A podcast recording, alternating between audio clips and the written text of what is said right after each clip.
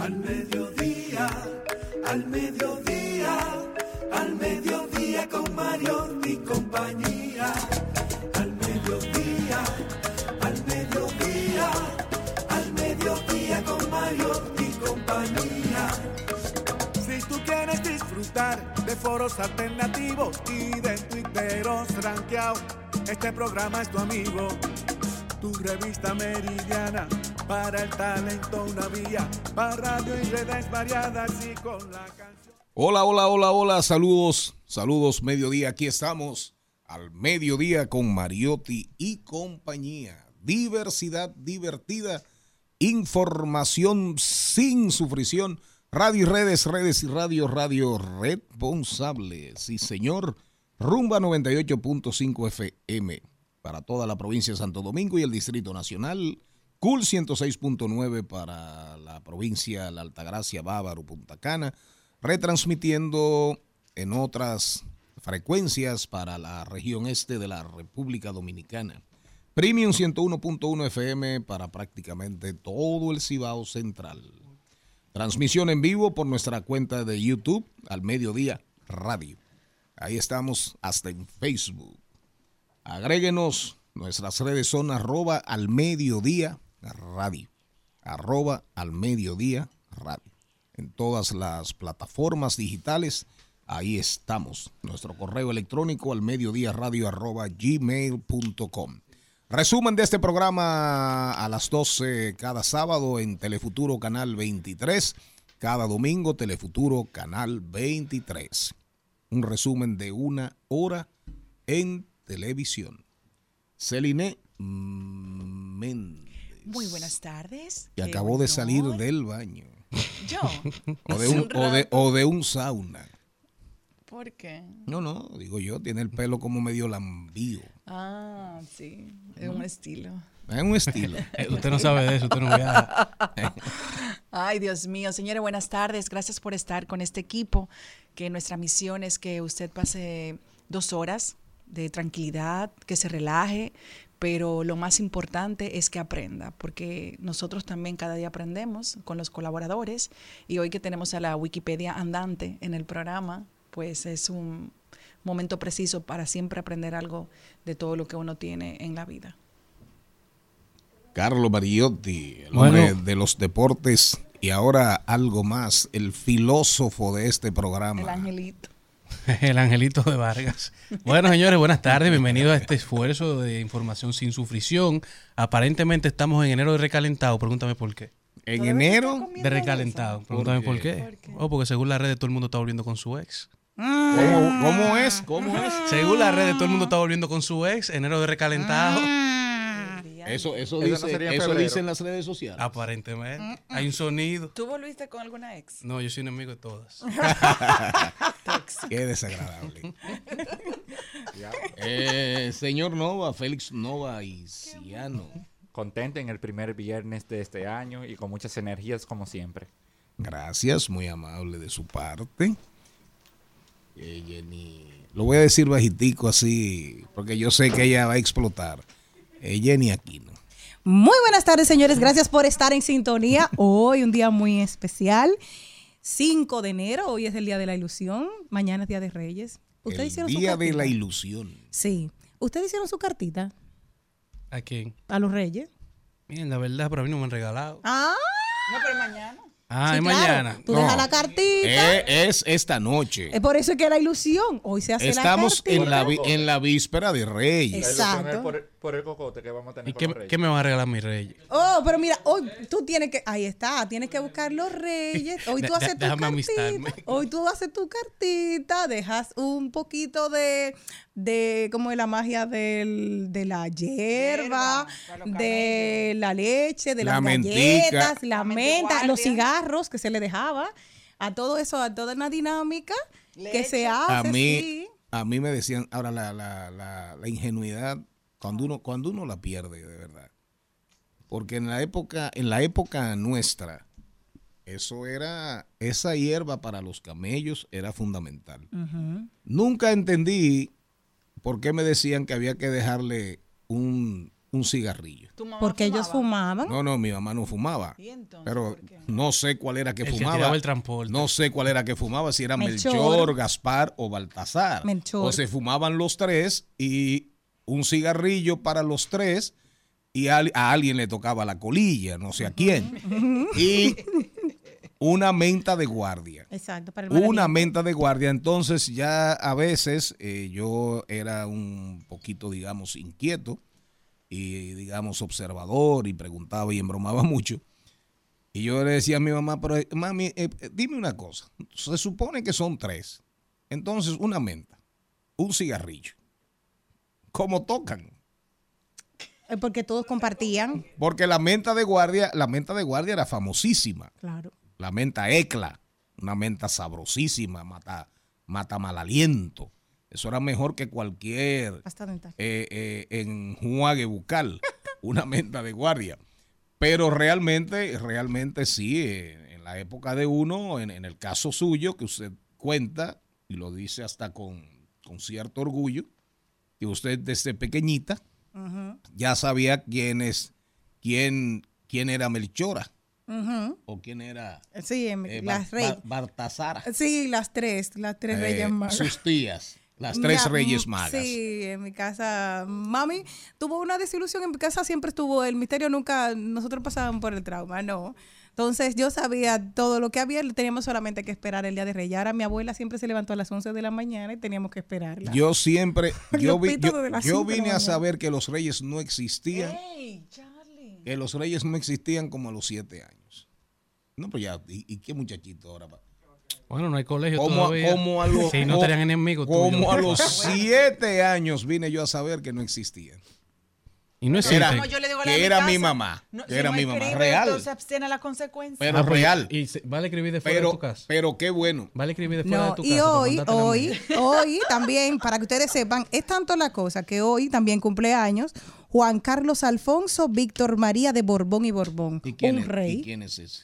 O Juan Carlos, rey Juan Carlos, ¿Quién? ¿El de, el de España? sí, el que abdicó. El, Pues, el- hombre. el exiliado. Sí, el exiliado. El exiliado. 85 Elefante. años y dijo que se iba a ir a celebrarlo para Abu Dhabi y celebró y llamó a todo el mundo. Y qué raro, y qué raro. Mira, en la lista, en la lista Epstein Que él no sale. él no sale. no sale. No. Él está- él está- él- él estaba Stephen ocupado. Hawking sí. ¿Eh? Él sí. Él, él parece que. Él no era de ahí. No, no, no. Los líos, de, los líos de él eran Ah, otros. Pero Sí. miren, para que nos ubiquemos, para que nos ubiquemos, eh, Reyes Magos, estilo de bandidaje. con, con el permiso eh, de ustedes, Reyes Magos, Mal- Melchor, Gaspar y Baltasar. ¿Sí? Ajá, Sí, sí, sí, sí, que había una canción. Realmente la Biblia no menciona nombres, para que estemos claros. Ah, pues Pregúntale a Álvaro. fue. La Biblia, creo que en Mateo, creo que en Mateo, en un Mateo, en, en- en los evangelios, habla de magos, habla de magos, no hace mención a nombres. Y hace, hay canciones de los Reyes Magos ahí para que me las ubiques. Canciones populares de los Reyes Magos. La Biblia hace referencia a magos Había una canción. a magos que, guiados por la estrella de Oriente, ¿verdad? Llegaron a Belén a ver el niño rey, el niño que estaba naciendo, que estaba naciendo en el pesebre, en un establo. Pero la referencia a magos, la referencia a magos, porque realmente eran de Oriente, la referencia a magos era muy propia, era muy propia de la época. Pero había algo, mi mamá cantaba, que, sí, cantaban que eran... Eran sabios, exactamente. La concepción del mago es que eran sabios porque tenían conocimientos que la inmensísima mayoría de la gente no tenía, sobre todo en lo que respecta a la astrología y la astronomía. Por eso hacen, como conocedores, hablan de la estrella de, Belén. de Oriente, que termina pasando a la historia como la estrella de Belén. Esa es la realidad histórica. Melchor, Baltasar y Gaspar se le pone, se lo ponen ya después que la que lo expresado, digamos, es una tradición cristiana. Comencemos por ahí. Es una tradición cristiana, es una tradición religiosa que en el tiempo se fue deformando y se fue conformando con el tema de los regalos, los regalos, diciembre, Navidad, ¿de acuerdo? Diciembre, Navidad, y finalmente se construyó esa narrativa de los tres reyes magos. ¿Cuándo comienzan a hablar, cuándo se comienza a hablar de nombres? Yo he investigado, no de ahora, no de ahora, desde cuando estaba enfriando y comiendo con, con Hochi Santos, con Licelot Núñez y con Francis Santana en Color Visión, eh, abordamos dos, o- eh, creo que en una o dos ocasiones, y desde entonces eh, me ha apasionado, he sido un apasionado de estos temas. Y se pierde en la historia el momento en que le pusieron nombre. Dicen que a partir del siglo VI. A partir Del siglo VI. del siglo VI, pero ¿dónde? Ah. Porque le, pusi- le pusieron nombre en el mundo básicamente occidental.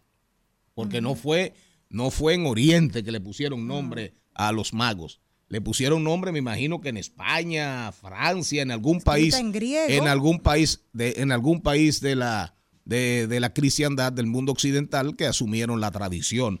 Y que terminaron. Italia. Y que en, en Italia fue. Sí, dice a, medida- a mediados del siglo VI, en un mosaico en una iglesia San Apolinar de la Nueva Ravenna, Italia, supuestamente estos nombres equivalen en griego a Pelicón, Amerin y Damascón, y en hebreo Magalat, Seriquín y Galatar. Oiga eso. sí, que Oiga eran eso. Melchor, Gaspar y Baltasar. Pero qué bueno, señores. Ujú. Existen los Reyes Magos. Sí, Me imagino que hay mucha gente que, que está pidiendo, está pidiendo hoy que si no le dejan los Reyes Magos, por lo menos aparezca, Un mago. no, la viejita Belén. capaces de leer e interpretar. la- Sus cabellos y barba eran castaños. Al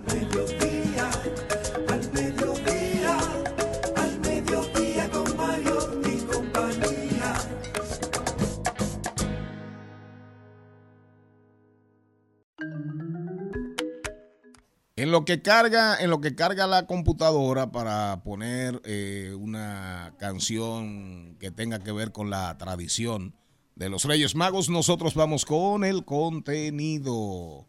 Oigan bien, hoy por los pasillos del Congreso, un decreto, eh, hay un todo un tema, eh, hay todo un tema, pero esto es un decreto del Ejecutivo que no va, no va al Congreso de la República al Congreso Nacional, pero Félix Nova nos va a hablar del decreto que regula la publicidad oficial y que ha generado tantos criterios encontrados. Hay gente que dice mentira, hay gente que dice que es un sainete, el gobierno lo defiende a capa y espada.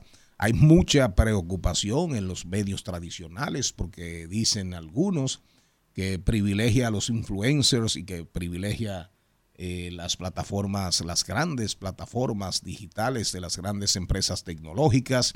Liliana Rodríguez hoy nos habla consejos financieros para iniciar y iniciar con buen pie el 2024. Rafael Álvarez, politólogo y filósofo, viene a hablarnos de su evento El Show de los Tocayos. Jenny Isa, psicóloga y escritora sobre violencia de género, viene a hablarnos de su libro Violencia íntima. Eso y más, todos nuestros, todos nuestros segmentos y la variedad, la variedad con buen criterio. Este programa es para un público Con criterio. con criterio. ¿Verdad? Eso y más en Al Mediodía con Mariotti y compañía. ¿Encontraste, encontraste la, La canción? aquí. Pónmela ahí.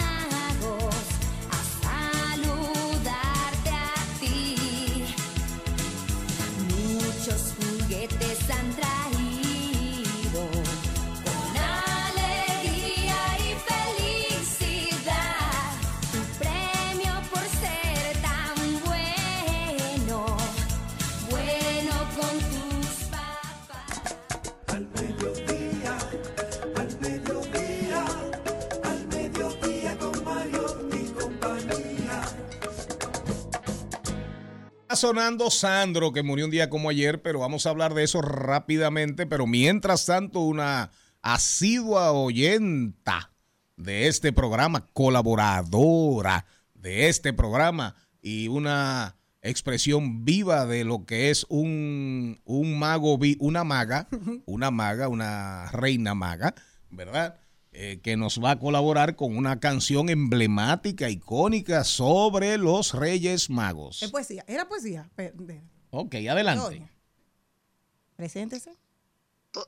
Avísame. ¿Ya? Hola. Ya. ¿Sí? Por un rayito de luna que de blanco está pintado, despacito hasta la cuna, los tres reyes han bajado. Entre Melchor y Gaspar, que son los reyes jinetes, va el negrito Baltasar cargando con los juguetes. Entonces la otra El víspera negri- de oi- Reyes- era lo oigan bien, el negrito Baltasar. Lo tiran para adelante a Baltasar. El pobre negrito Baltasar. Miren desde Espera, cuándo, miren desde, cu- desde cuándo viene la discriminación. El negrito Baltasar. Adelante. La cuota de color. chin, súbeme otro chin, Súbelo. súbeme a mí para yo oírla.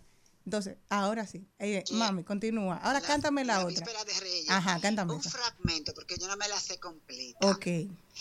dice, Víspera de Reyes, es, eh, que se llama, dice, Víspera de Reyes, lleno de contento, puse en mi aposento los zapatos y ya verán ustedes lo que al otro día, llenos de alegría, encontré yo allí. ¿Qué encontraste, dinos? Decirlo no puedo, ya verán ustedes un ferrocarril. A mí me dejaron sobre la camita una muñequita de capa y coral. Cierra los ojitos cuando está acostada. La, la, la, la, la, la, la, ya no me- Un aplauso a la mamá de Jenny Aquino. A la madre de Jenny Aquino, para que ustedes vean ¿De que dónde de dónde viene, de dónde viene el tema. No nos perdamos La para que manzana no estemos cae lejos del árbol. Así es, para que estemos claros. Miren, ayer, ayer pasamos por alto Celine Méndez. Eh, Roberto Sánchez, alias conocido continentalmente y mundialmente como Sandro de América, murió en Mendoza. Eh, fue actor de cine, cantor, cantautor, eh, pop, rock, una de las figuras emblemáticas, de las figuras más famosas. Era un, el Elvis, le decían el Elvis Presley, eh, latino. Murió a la edad de 64 años.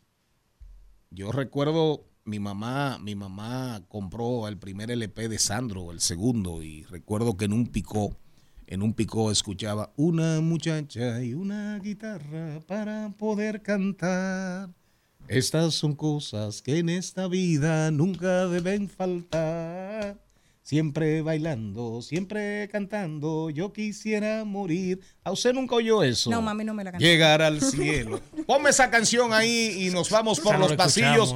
Nos vamos por los pasillos del Congreso. Una muchacha y una guitarra. Busca una muchacha y una guitarra y nos vamos por los pasillos del Congreso. Vamos a entrar en polémica con el polémico decreto presidencial sobre la publicidad oficial. Disfrutar de una mañana caminando de mi mano, una flor en tu ventana, o que algún violín gitano nos regale con su voz. Te propongo Al mediodía, al mediodía, al mediodía con Mario y compañía. El Congreso. ¿Con qué se come eso? Conozca los procesos e interioridades del Congreso Nacional en un recorrido por sus oficinas y departamentos. Caminemos con Félix Novaiciano. Aprobado. Aprobado. Aprobado. Aprobado. Por los pasillos del Congreso. Siempre bailando, yo quisiera morir de cara al cielo sobre este suelo en el que yo nací. No quiero que me lloren cuando me vaya a la eternidad. Quiero que me recuerden como a la misma felicidad. Félix Nova, ¿cómo andas? Feliz año. Feliz año, de verdad, con muchos ánimos. Y como sentí que el bumper mío estuvo como más largo, como que el tema musical se extendió ahí. ¿Verdad? Sí, Hábleme- ah, vamos a hablar de este asuntito, sí. el famoso decreto presidencial. Que resulta que el primer decreto del año, el 1-24, el presidente de la República, junto con el director de contrataciones públicas, emitieron el tema del decreto que prohíbe la publicidad estatal en la época de campaña. Que el mismo decreto establece que en la misma, como lo dice, en la época de campaña no se podrá como promover la publicidad estatal en términos de promocionar como algunas cosas que puedan verse como proselitismo político. Y solo se permite que en caso de rendición de cuentas sí se puede el tema de la publicidad estatal. El mismo tema de publicidad estatal. Hay personas que dicen que puede ser mala, puede ser buena. Primero que todo, todo gobierno tiene la oportunidad de informar qué es lo que está haciendo. Otra cosa es cuando algún servidor público usa esa publicidad estatal como para personalizarla y como promoverse a sí mismo, para hacer como un tema de proselitismo en sí. Segundo, el tema de la publicidad estatal en los últimos años, hemos visto que, primero, en el cuatrenio pasado, 2016-2020, se, in- se- el presupuesto en promedio fue de cinco- de 5.400 millones de pesos en el tema de publicidad estatal. Entonces, resulta que en años posteriores, del 2020 a 2024, ha incrementado de manera gradual. Unas cifras de la que publica la Dirección General de Presupuesto, DIGEPRES, presenta que en el 2022 la publicidad estatal llegó a 6.300 millones. Y para el presupuesto del año 2024 resulta que la publicidad estatal supera ya los, los 8.300 millones, que ahí vemos un aumento gradual que supera más del 20% de lo que fue en el cuatrenio pasado. Y sobre el tema de que fuera por decreto, ahí viene un tema, porque el decreto solamente es a los órganos del gobierno central, no a todo lo que tenga que ver con la administración pública, es decir, órganos de nuestro poder, ayuntamientos, y hay algunos debates porque ha habido anteriormente otros decretos que no se han cumplido. Por ejemplo, hubo uno en el año 2021 sobre austeridad que yo no he visto que se haya cumplido ese decreto. Y también que un método que serviría mucho sería el tema de ley, que incluso cuando fue el diálogo, la mesa temática de diálogo del CES, se estaba hablando incluso de un proyecto para regular la publicidad estatal en sí. Tanto así que el gobierno hizo un borrador de anteproyecto para el mismo y después de ahí se ha soltado el tema. Y resulta que estuve investigando recientemente y dentro del mismo Congreso, en la Cámara de Diputados, hay un proyecto de ley depositado que ha perimido varias veces sobre el tema de publicidad estatal del diputado Eugenio Cedeño, que originalmente, si el gobierno de verdad quería como el tema de regular eso, de la publicidad estatal, hubiese sido bueno que ellos depositaran un proyecto de ley sobre el mismo para que se pudiera aprobar dentro del Congreso Nacional y ahí se pudiera regular todo lo referente a publicidad estatal, tanto de, de los gobiernos municipales como gobierno central, que sería el método idóneo. Y sobre ese tema de la, de la misma publicidad estatal, resulta como interesante que el decreto fue ahora, porque pudieran haberlo hecho durante la época de pre-campaña, que hubiese servido también. O también el tema del mismo proyecto de ley, el Poder Ejecutivo hace esa iniciativa para depositar al Congreso. Hay varias cosas que quiero preguntarte. Va- varias cosas. En el caso de, hubo, hubo una discusión, sobre todo en el año 2019, con, con la ley de partidos, porque no se podía hacer publicidad. Y eso fue una de las cosas y una de las discusiones que hubo, porque entonces los medios de comunicación que sobrevivimos por la publicidad, nos vimos de manos atadas. Todo el mundo estaba esperando agua de mayo y todo el mundo se quedó esperando, porque la ley de partidos no, no, eh, no sabían cómo publicitarla. Y recuerda que fue un año de primarias en la que se estaba escogiendo todas las cosas, eh, todos los candidatos que se iba a hacer aquella vez. Se, se habló, se, se, se- como hubo una reestructuración y, ok, se, se, se determinó que podía llegar la publicidad a los medios de comunicación. ¿Qué se va a hacer ahora? O sea, de cada que ya tenemos las elecciones ahora en febrero, esto, ¿cuál es el impacto que Pero- tiene? Pero, pero es que no tiene ninguno. o sea, ahora el impacto, ¿qué tiene? O sea, es, que, es que no tiene ninguno. Vamos a empezar punto por punto. Primero que todo, yo creo que tú vas más con la ley de régimen electoral, que se refiere Claro. mucho al tema de Así tanto es. obras, entre otras cosas. Inauguraciones, cuando cesa el presidente, cuando debe dejar de inaugurar, es la de régimen Artículo electoral. 210 de la ley de régimen electoral Eh, claro. 20-23 lo establece todo eso. Sobre el tema de la publicidad, como el mismo decreto dice de una manera ambigua de que la misma publicidad estatal, mientras sea como en tema informativo, no como proselitismo, se podría hacer. Voy a poner un ejemplo. Imagínense de que una institución quiera promover como los derechos que tengan los ciudadanos en algo. Por ejemplo, el Intran sobre educación vial. Eso es una publicidad. Sí, estatal. publicidad institucional, pero al final, al final eh, no perdamos tiempo con eso. Oigan bien lo que pasa. No, no, el que sabe un poco del tema sabe, primero, primero, me escribe un amigo y algo que uno conoce, de eso uno conoce un poco, toda la publicidad, desde septiembre, octubre, noviembre, ya las grandes colocadoras, AOR, Pajés, eh, la- la- las publicitarias que trabajan con direcciones generales, con ministerios, que no son AOR ni es Pajés, que son las dos grandes corporaciones de colocación, hace ratos que ya todas las instituciones del Estado comenzaron a licitar su publicidad por los próximos 3, 4, 5, 6 meses. Incluso Me, dentro me- del- me- me explico. O sea, yo eso, eso hace ratos, eso no lo para, eso no lo para prácticamente, eso no lo para prácticamente nadie. Don productor. Y vamos a ponerlo en contexto. La respuesta del gobierno, y no es de política que estamos hablando, estamos en los pasillos del Congreso y en este caso en los pasillos del Palacio Nacional, de donde salen los decretos. No nos perdamos. Todo esto viene a cuento porque uno de los temas que les, con los cuales el gobierno estaba, digamos, sufriendo, sufriendo, era con la altísima colocación publicitaria desde el año pasado. Ajá. Desde de- octubre, noviembre, la oposición, eh, observadores, digamos, independientes, comentaristas, que no necesariamente han recibido esos grandes beneficios, comenzaron a cuestionar el alto, eso, eso viene desde bien atrás, el alto, la alta inversión en publicidad, superando con creces año a año inversiones del pasado. Entonces, quien le pone la tapa al pomo, que rompe su silencio, que rompe su silencio, es participación ciudadana. Participación ciudadana emite un documento Su informe anual. en su informe anual donde critica la alta inversión publicitaria. Participación ciudadana que es muda, hoy en día es muda, porque mucha gente se pregunta si está viva, si existe. ¿De acuerdo? Así.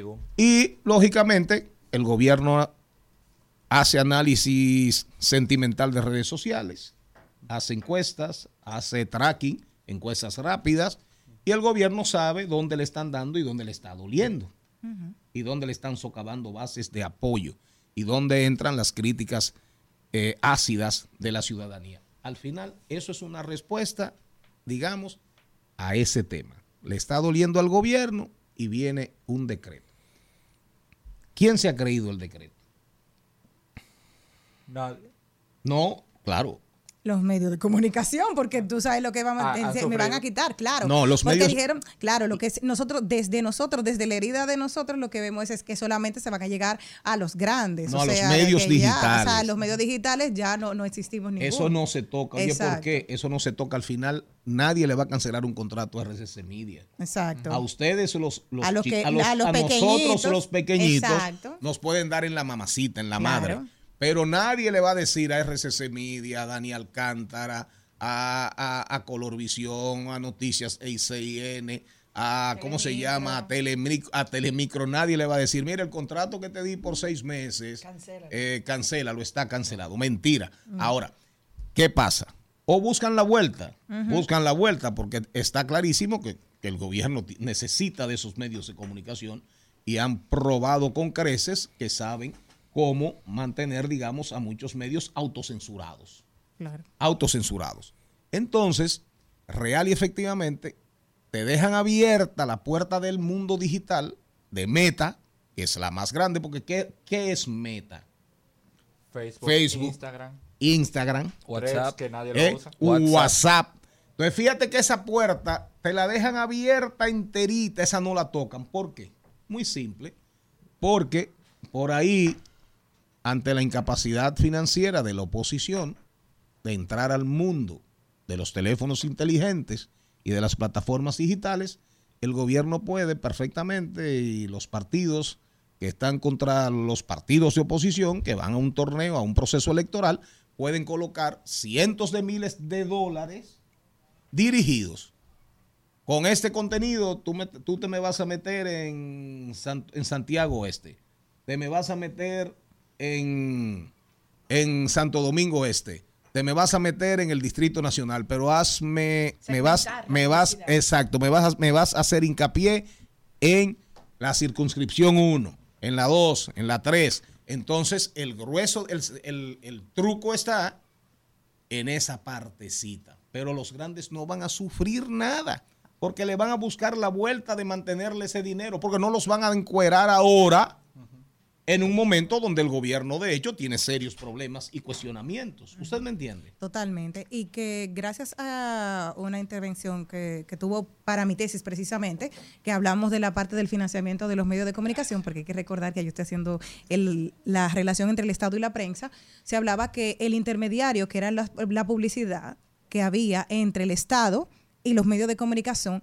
quedó eliminado. Recuerden que mi periodo de investigación en 1990-2015 queda eliminado en el gobierno del 2000 del 2012 al 2020, que era una del- de, la parte que yo tuve que investigar, precisamente porque los medios digitales, que era lo que decía el vocero que tuvo e- el acceso, Marchena, que me dijo, ¿por qué? Porque un, un digital que está en Monteplata, que está hablándome de las noticias de la provincia, que el gobierno invierte en él, los otros medios, los otros eh, locales de la provincia van a apostar por ese medio digital. ¿Por qué? Porque el gobierno está apostando por él.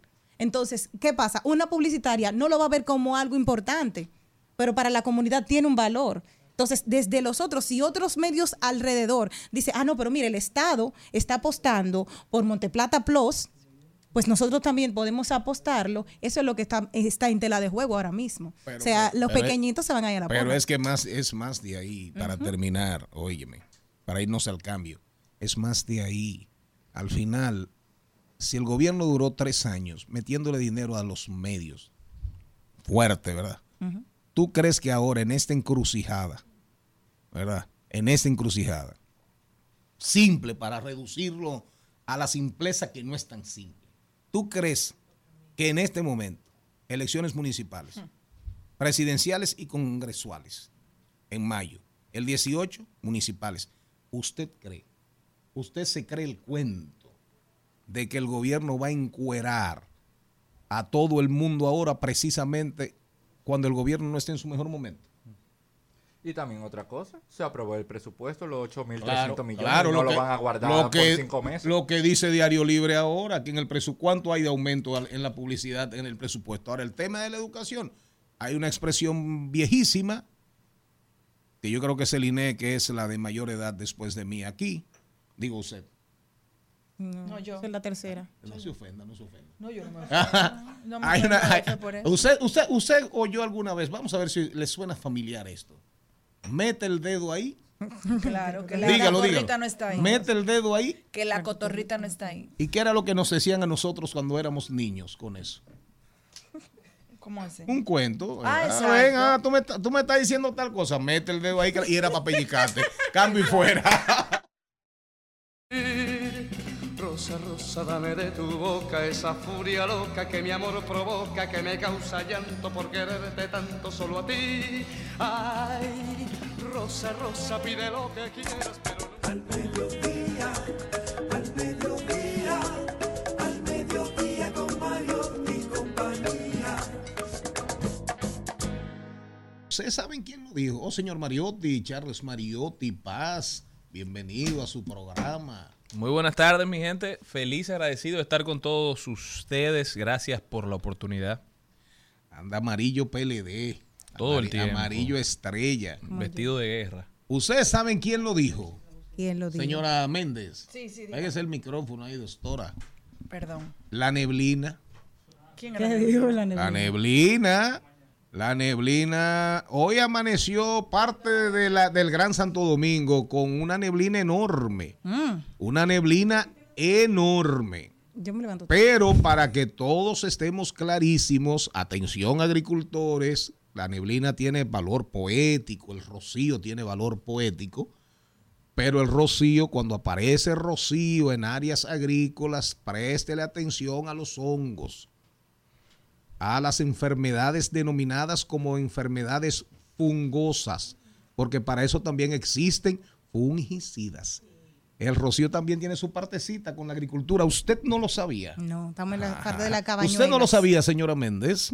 El rocío también tiene su, su parte hermosa, pero también con la, con la agricultura tiene sus efectos y hay que cuidarse. Estamos en la cabañuela. Pero la neblina siempre es hermosa.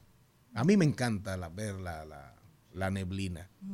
Que se levantó muy temprano hoy. ¿Eh? Bueno, Se levantó Jarabacoa, que ya se bebí. Ah, no, Jarabacoa tiene que haber amanecido hoy. Neblina full, Constanza, me imagino. Eh, la- la- las lomas circundantes a la, a la ciudad, al Gran Santo Domingo. Monteplata tenía que haber hoy mucha neblina en la mañana, Vallaguana, Sabana Grande, Boyá. Pero adelante. Bueno, esto es una gran realidad. Soy feliz porque me da la gana. Oiga eso. Quiero pollo, como pollo. Quiero vino, tomo vino. Quiero sexo, como pollo. ¿Cómo fue? yo. ¿Quiero qué? ¿Quiero qué? Quiero sexo, como pollo. O sea, esa soy yo. Hay que ser feliz porque me da la Sin gana. miedo al éxito. Yo, yo tengo otro. Yo tengo. Este, bueno, este es No un- nos podemos amargar, tenemos que disfrutar la No, vida. no debemos de coger eso a relajo, porque aunque hemos hablado y sigue estando en las principales tendencias, aunque vamos a hablar de ahí lo dijo, el caso de Wander, pero dice una cuenta de ex que es eh, Capinini, muy chistoso. ¿Cuántas cosas se hubiese ahorrado Wander estando con la madre y no con la hija? Eh, El- eh, el uno se ríe, uno se ríe, pero, pero uno se ríe, pero es verdad. Por eso yo lo dije. Así es. ¿Y, y qué edad tiene la madre de esa niña? 28. ¿La madre tiene? No, no puede ser. Sí. Eso Bueno, decíamos y- ayer. Madre Ella 28. y, ella, la niña Hija 15. 15. O sea, la tuvo a los 13 Mira la años. madre. A los 13 años. Mira la madre. Qué drama, ¿eh? Eso es un drama. Esa es la madre. Esa es la madre. Viste, toca Capinini. Pero si a Wander, oye, si a Wander Franco, que, que Dios lo libre, le cantan un año, dos años de prisión, a la mamá hay que cantarle 10 y botarla allá. Sí. La mamá, De ahí está la cadena mamá. perpetua deberían. Ella tiene varios cargos, eh, ya, bueno, sí, eso lo, en, en cosas tienen la tendencia, porque tiene ya asociación de malhechores, tiene varias cosas.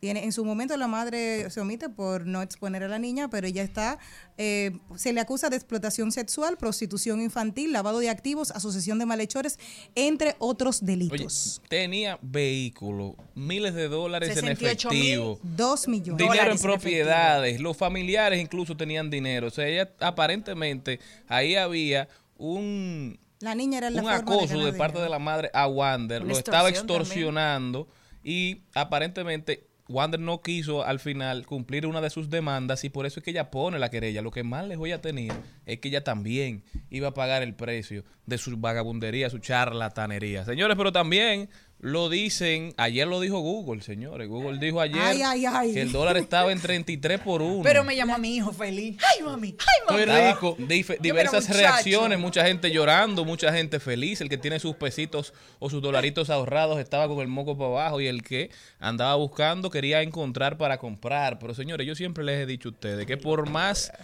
buena que parezca la noticia, por más que a usted le interese, desconfíe de lo que usted ve en internet. Aparentemente hubo un problema, la página del Banco Central se cayó en el día de ayer, no se podía entrar, que se supone que es de donde Google saca la información de a cuánto están las tasas de las diversas monedas en todo el mundo. Sí, fue un problema. Yo hice el siguiente ejercicio, vi la noticia, la vi antes de que se viralizara y entré a mi net banking. Yo Y le pagué a mi tarjeta 5 dólares. No, yo llamé a ver en cuánto me hacía el cambio. Le pagué ejecutiva 5 loca, sí. dólares y cuando vi el monto en pesos, que lo, lo, trans- lo, lo- lo cambia, hago la división y el dólar estaba en 58.4, el mismo monto. Entonces, lamentablemente, Dijiste, no vuelvo pago más. y reitero, si usted no Vaya está la fuente. claro o no está plenamente consciente, no confía en una noticia, no la dé por cierto, investigue, haga su propio due diligence. Para eso es que están las redes, para hacer esa investigación a fondo, profunda. No venga a querer afectar la economía completa de un país, ni la economía suya tampoco. Mucha gente buscando dólares y pidiendo cosas por internet. alto. Me dijo un ¿Cómo va amigo mío, pide por Amazon que el, que, que- que- que el cambio te lo hace automático. Yo, mire, buen loco. Bota- botando tu dinero. Pero yo lo que digo que el sentido común, que es el menos común de los sentidos, yo lo primero que hice, mi hijo me llamó emocionado, mi hijo estudia afuera, y yo le digo, Ariel, este país está demasiado tranquilo. Si la tasa del dólar estuviera aquí, este país se estuviera Se cayendo. prende en candela. En Candela aquí todo el mundo está tranquilo. Yo digo, pero está bien, voy a averiguar. Llamo a la ejecutiva del Reserva y a la del Popular. Y me dijeron, claro que no, me explicó lo del Banco Central, que fue un error. Y, y le digo, yo, mi amor, claro que no, este país está demasiado tranquilo, esto es una calma. Pero que Sí, con lo fácil que es hacer un, un proceso investigativo, realizar sus propias pesquisas, la gente no, no, encabezado 33 dólares, ojalá yo, dale, compra, gasta. Señores, A Amazon le fue bien ayer. pues estamos en la época de la información y del conocimiento, no podemos seguir actuando como neandertales. Esto, esta tecnología en manos de, de neandertales. De taínos. Es una locura. ¿Usted qué tiene? Bueno, el que lo dijo fue Shaquille O'Neal, que a propósito está en Shaquille tendencia. O'Neal. Diremos ahorita en Trending Topic por qué, pero Shaquille O'Neal posteó lo siguiente. Dice, rodéate de personas que te empujen a ser tu mejor versión, sin drama, sin celos y sin teatro. Solamente estándares más altos, buenas vibras y energía positiva. Eso es así. Ahorita hablaremos del Shaq, de Shaquille O'Neal. Una cuenta, una cuenta, una cuenta brillante de las redes del mundo digital. Dice algo muy, muy, muy simpático y real. Yo no sé para qué la gente del banco me llaman tanto y me joden tanto. Si saben que yo cogí ese dinero prestado porque no tenían. Te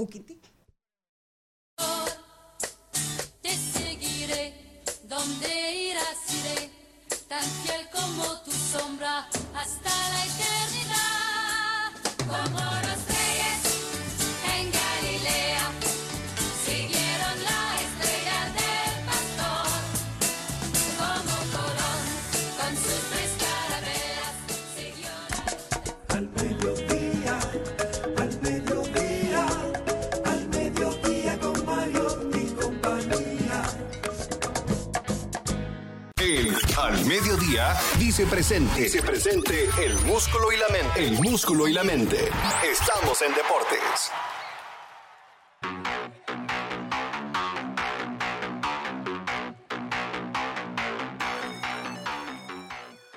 Señores, vamos a pasar al recuento deportivo al mediodía en este primer viernes del año.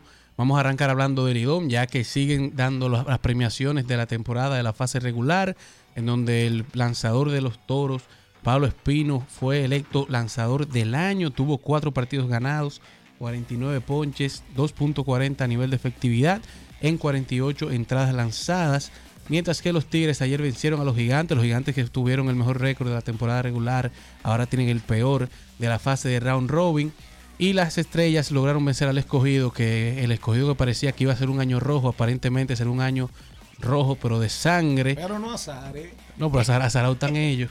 No azare. Miguel Andújar, de los Tigres del. Licey, electo jugador del día. Dos honrones para Miguel Andújar en esa victoria de los Tigres. Por segundo juego consecutivo. Está matando la liga. Tres anotadas, dos hits y tres carreras remolcadas.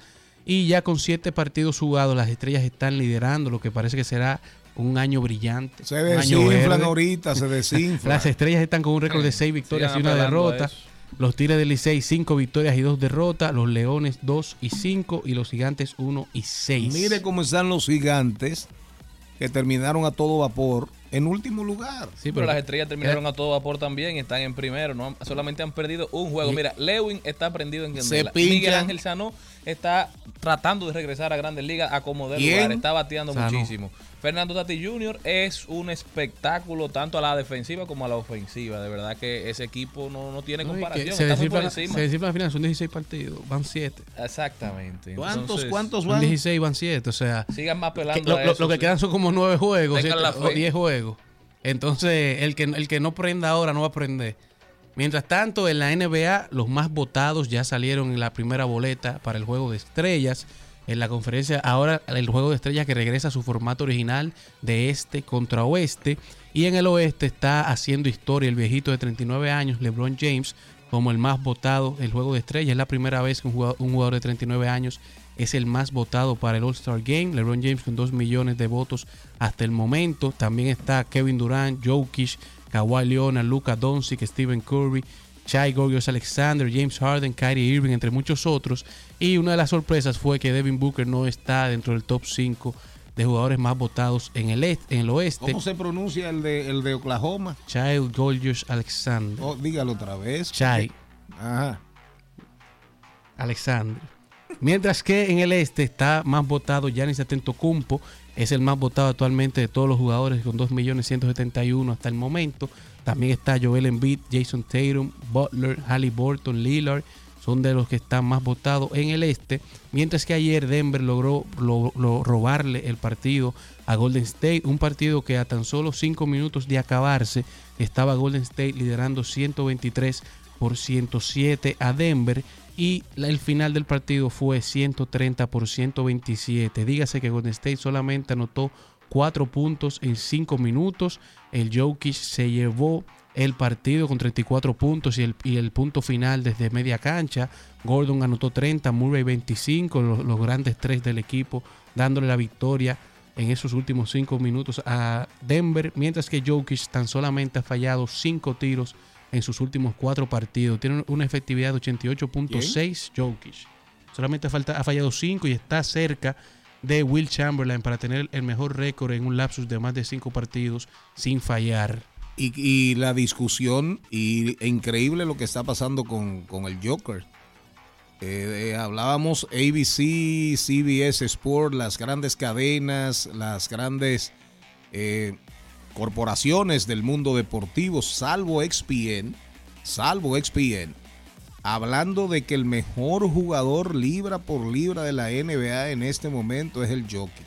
Solamente XPN pone a- a- al griego, a, a Giannis Antetokounmpo. Antetokounmpo, eh, Antetokounmpo lo pone por encima del Jokic, del Joker, solamente. como es, lo- Oigan cómo anda ese, ese serbio es Sí, o croata. Serbio.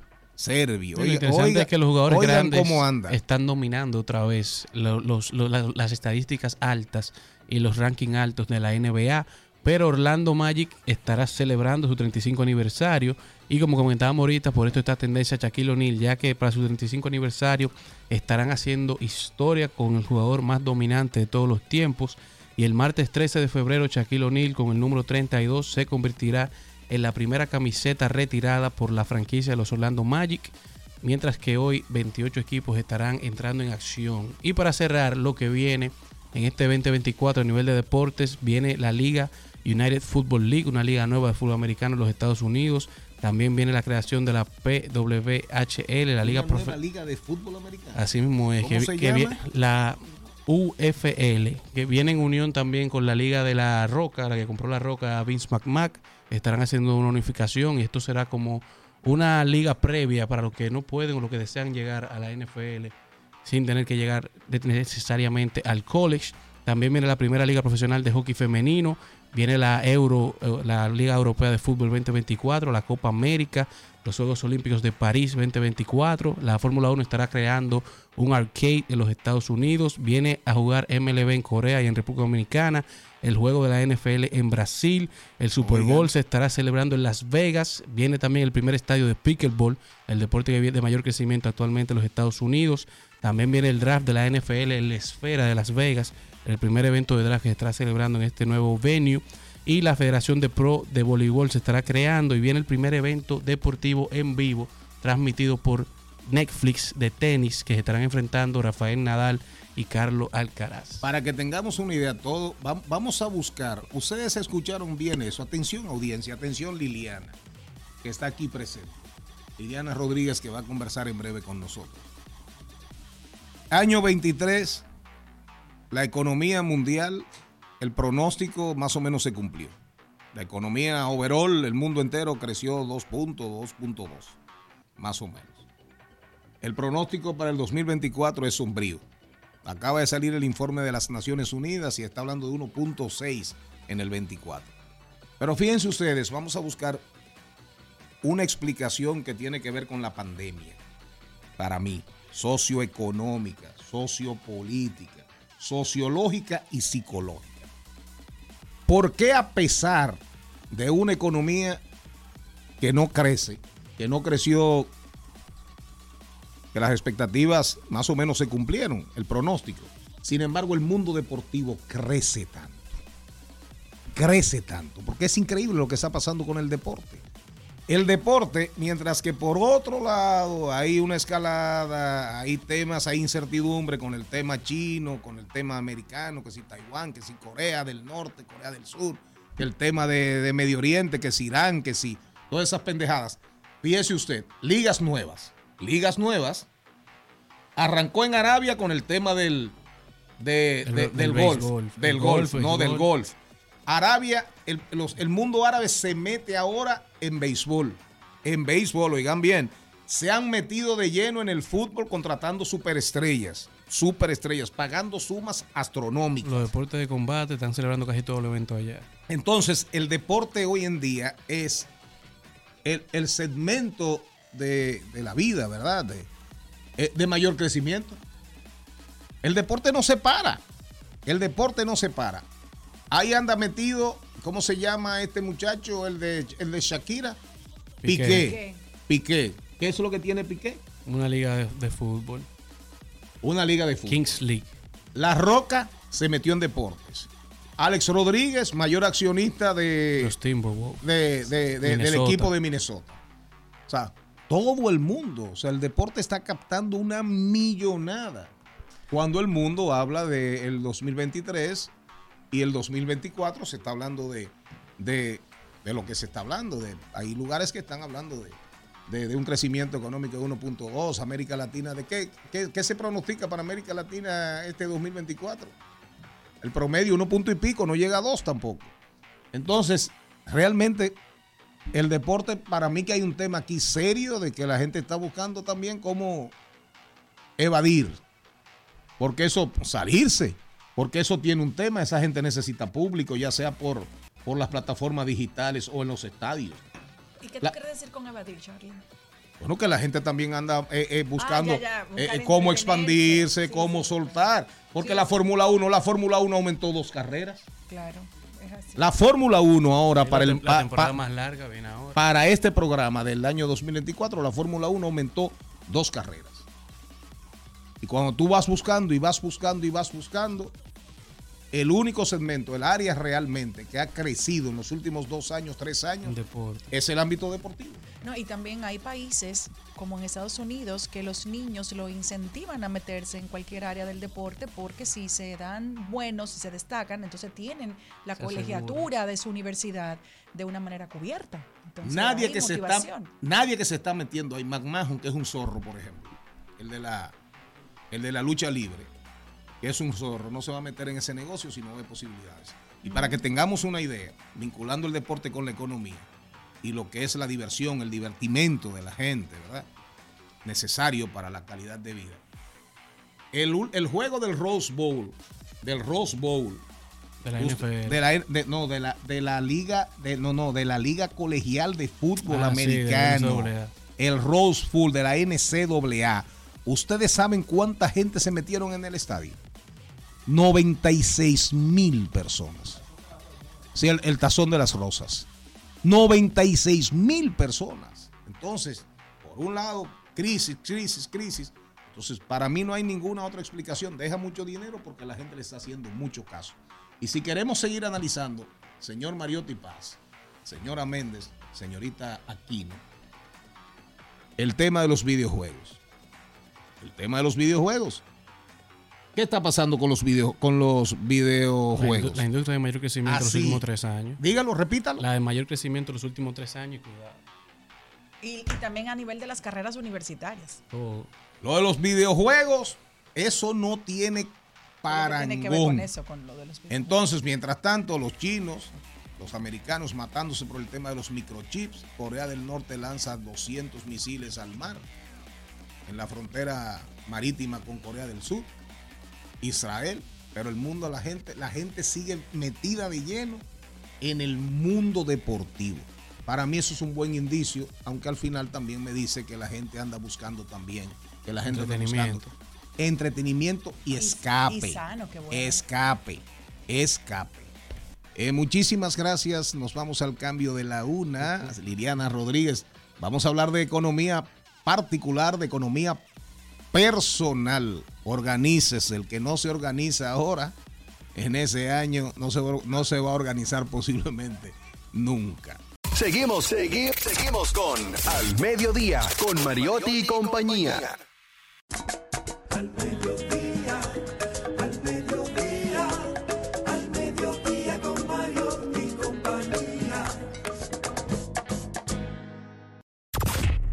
continuación, en Al Mediodía, cu- cuidando los chelitos. Cuidando los chelitos.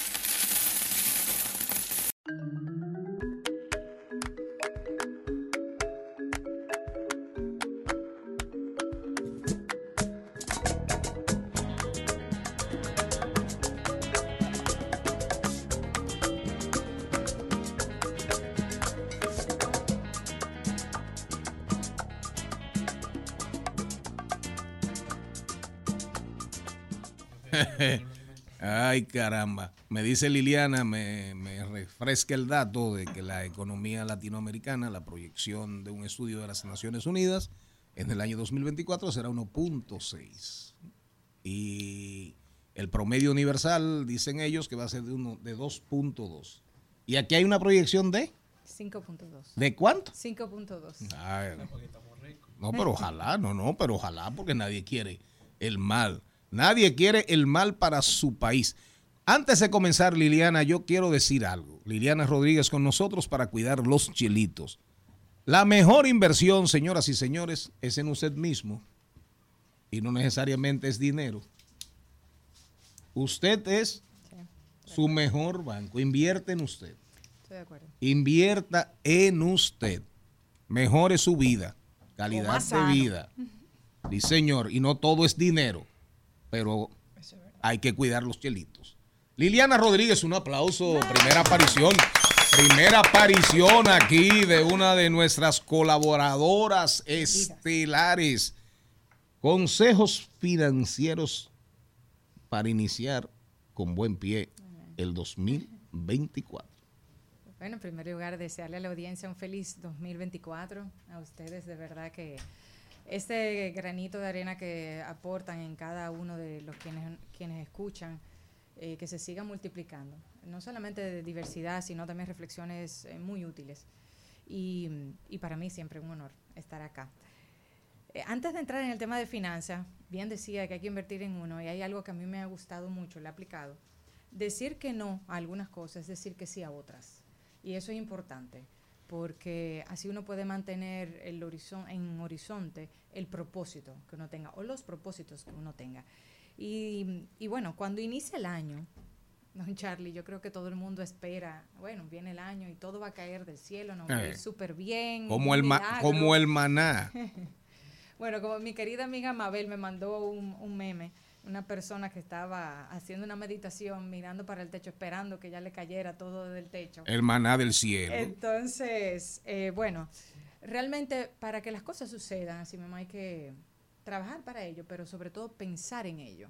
Y esa es la reflexión de las finanzas del día de hoy, que es un año que, como bien decía ahora mismo, con los valores que, que compartía de crecimiento económico, conlleva muchos retos. Y en República Dominicana, pues todavía más, porque es un año electoral, que va a haber cambios, eh, que también se prevé que puede iniciar la, la discusión de una reforma fiscal o una reforma laboral, porque ya han hablado Y, de- de- y la eh, seguridad social, reforma laboral y reforma fiscal. Porque es que el- incluso ya han llegado a un punto, incluso es preocupación del Fondo Monetario Internacional, el nivel de endeudamiento público que hay.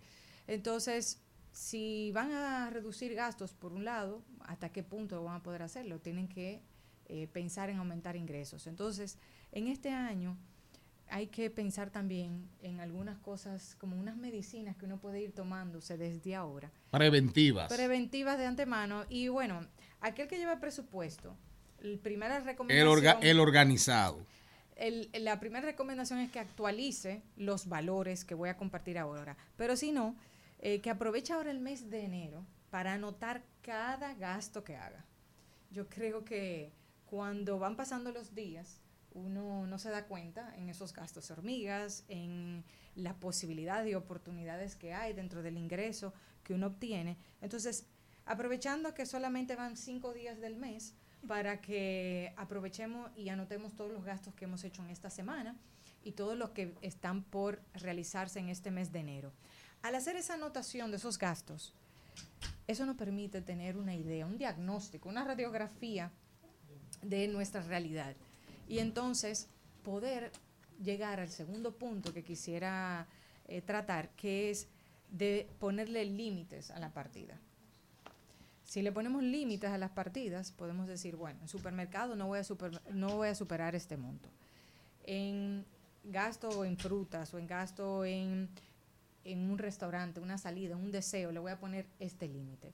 Y siempre hay oportunidades eh, para mejorar. Hay algunas personas con las que he conversado que decía, bueno, yo de ahora en adelante voy a pedir por internet la compra del supermercado porque lo que me permite hacer un rejuego, ver los precios, comparar los precios y no pasarme de ese límite. Y entonces ya simplemente voy y lo recojo, el pedido. Y si me faltó algo, pues simplemente entro al supermercado y compro eso puntualmente. ¿Por qué lo digo? Porque al ponerle límites en la partida, eso permite que entonces un- una tercera recomendación es que haya un espacio o para un mayor ahorro o para saldar deudas, que es lo que se quiere. Porque muchas veces pensamos, sí, yo tengo que saldar deuda, mi meta para este año es saldar eh, deudas, eh, poder ahorrar más, pero ¿cómo lo logro? O sea, se queda en una meta que si no se establece... Muy, muy aérea, muy aérea. Correcto. Entonces, sabemos que es difícil los niveles, sobre todo aquel que gasta una mayor proporción de sus ingresos en alimentos y bebidas no alcohólicas ha sido mucho más afectada. Hacía hoy justamente un análisis y lo compartía con Carlos Segura Foster, de que los los quintiles más afectados, más perjudicados en estos últimos tres años por el nivel de inflación han sido los de menores ingresos. Quintil 1 y 2, que son los dos grupos de menores ingresos. Y se ve la diferencia del nivel de inflación. Y es justamente porque esa partida, ese peso de la partida de los alimentos le ha afectado. Se ha visto que hay menos empleados ocupados en, en agricultura, que hay menos apoyo de financiamientos a los ag- agricultores, más importaciones. Entonces, todo eso va afectando. Y sin duda que la inflación obviamente no va a dejar que tú tengas mucho espacio para ahorrar o que para poder saldar deudas. Pero es posible, esa es la idea. Por lo menos que hagas el ejercicio, pensar en cómo uno se puede ir organizando. Yo misma le digo, aunque yo llevo un presupuesto, yo comencé este mes y dije, bueno, vamos, cada cierto tiempo es importante revisarlo. ¿Cómo podemos revisar el presupuesto? Voy a ir anotando cada gasto. Y ya hoy mismo conversaba yo con mi esposo y le decía, oye, verdad que hay algunas veces que uno no se da cuenta, que uno gasta un poco aquí, un poco allí, un poco acá. Y son necesidades. Las menudencias. Pero definitivamente que puede hacer un, un impacto. Las últimas dos que quiero recomendar es no tener dinero ocioso. Eh, me he dado cuenta que uno de los, de los productos que más se conoce son las cuentas de ahorro. La conocemos sobre todo si hemos trabajado, eh, hemos tenido un trabajo formal, la conocemos las cuentas de ahorro porque es una obligación en el trabajo formal para poder pagarte. Entonces conocemos las cuentas de ahorro y mantenemos muchas veces muchos recursos en las cuentas de ahorro. Es un dinero ocioso, se puede invertir. Todavía las tasas de interés pasivas están relativamente altas para como es en los últimos años, eh, históricamente, porque a pesar de que han ido bajando las tasas de política monetaria, tanto en Estados Unidos ahora se ve que va a hacerlo para este año, igual se prevé que se, ocurra aquí, las tasas de interés pasiva pueden ir bajando, pero no, no se ha visto tanto ese efecto en la eh, el impacto que se esperaba por la reducción de la tasa de política monetaria. El impacto en los, en, en los préstamos al consumo y en, la, y en los préstamos hipotecarios. El, el nivel promedio de tasa de interés activa, o sea, de los préstamos anual, no ha reducido sustancialmente. Eh, se mantiene un cerca de un 14%, que era como inició en enero de 2023, a como cerró también en el año. Lo que pasa es que durante el año, según las facilidades que dieron, en algunos momentos, pues claro, si se otorgó muchos préstamos a 9%, pues el promedio bajó. Pero se mantuvo en el cierre casi igual. Eh, pero lo que quiero decir con esto es que aprovechemos ese dinero que tenemos en la cuenta de ahorro y lo pongamos en fondos de inversión que podemos entrar y sacar, que abramos certificados de depósito que pueden ser a 30 días si no sabemos si lo necesitamos para que sean renovables pero que lo puedan retirar en cualquier momento. Porque aunque sean 2.500 pesos que se genere, pensemos que esos 2.500 pesos nos toma también un tiempo a nosotros co- trabajarlo. Entonces, pensándolo de esa otra forma, pues pensar en, en cómo, cómo se puede aprovechar ese dinero que ya hemos generado, que no lo necesitamos, para que pueda ser más rentable, que es al final lo que hacen las personas que tienen mucho más recursos, como usted mencionaba. Tengo un dinero ahí ocioso, ¿cómo lo hago? Lo invierto en acciones. No, en la, gente, de la gente va y lo gasta y se compra algo en una tienda o algo, pero no puede tener dinero tranquilo ahí produciendo positivamente. En- esa es la, la idea detrás de eso, es justamente eso, Celina. De que en lugar de pensar en cómo lo puedo gastar, eh, me salió una ¿Y cómo lo oferta, invierto? eh, cómo lo puedo invertir. es algo que se va enseñando, yo creo que es una es algo un hábito que se puede ir creando desde pequeño. Ya lo último que quiero sí comentar es a la gente que no se complique, que muchas veces escuchamos tantas eh, como consejos y recomendaciones que dice, bueno, hay que diversificar, tengo que tener un fondo de inversión, tengo que tener en tal banco un certificado de depósito, invertir tanto en aquello, invierto en bonos.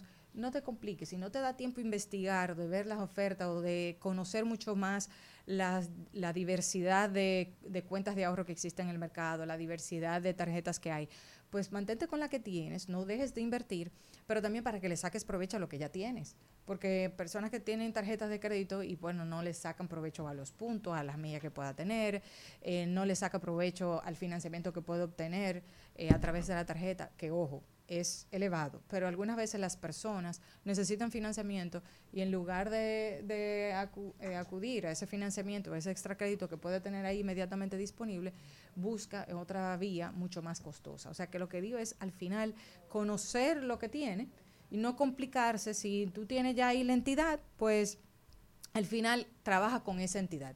Pero la idea y el propósito, el mensaje para la audiencia que inicia este año es que piense en cómo puede organizar lo que tiene, identificar cuánto gasta en cada partida y ver cómo puede mejorarlo. Si no puede mejorarlo sustancialmente, puede ir haciendo gradualmente. Yo creo que el sistema financiero está bastante desarrollado como para uno poder ver diferentes opciones que existen, eh, ver cuáles son las ventajas que uno tiene para poder eh, sacarle mucho mayor provecho. Vaya a United Capital.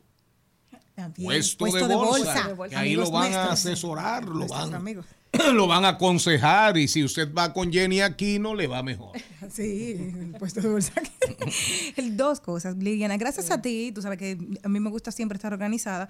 Y a mí me aumentaron, por ejemplo, el seguro del vehículo. Y yo me organicé cuatro meses antes. Yo sabía lo que hubo de diferencia, yo pagué cuatro mil pesos más del pago, pero yo lo hago pago anual de mi vehículo, del seguro del vehículo, y yo estaba feliz. ¿Por qué? Porque no me dio ese fuetazo de un año. Pero ayer, hablando precisamente de que la gente se aprovechó y vio que bajó el dólar, la gente se volvió loca comprando.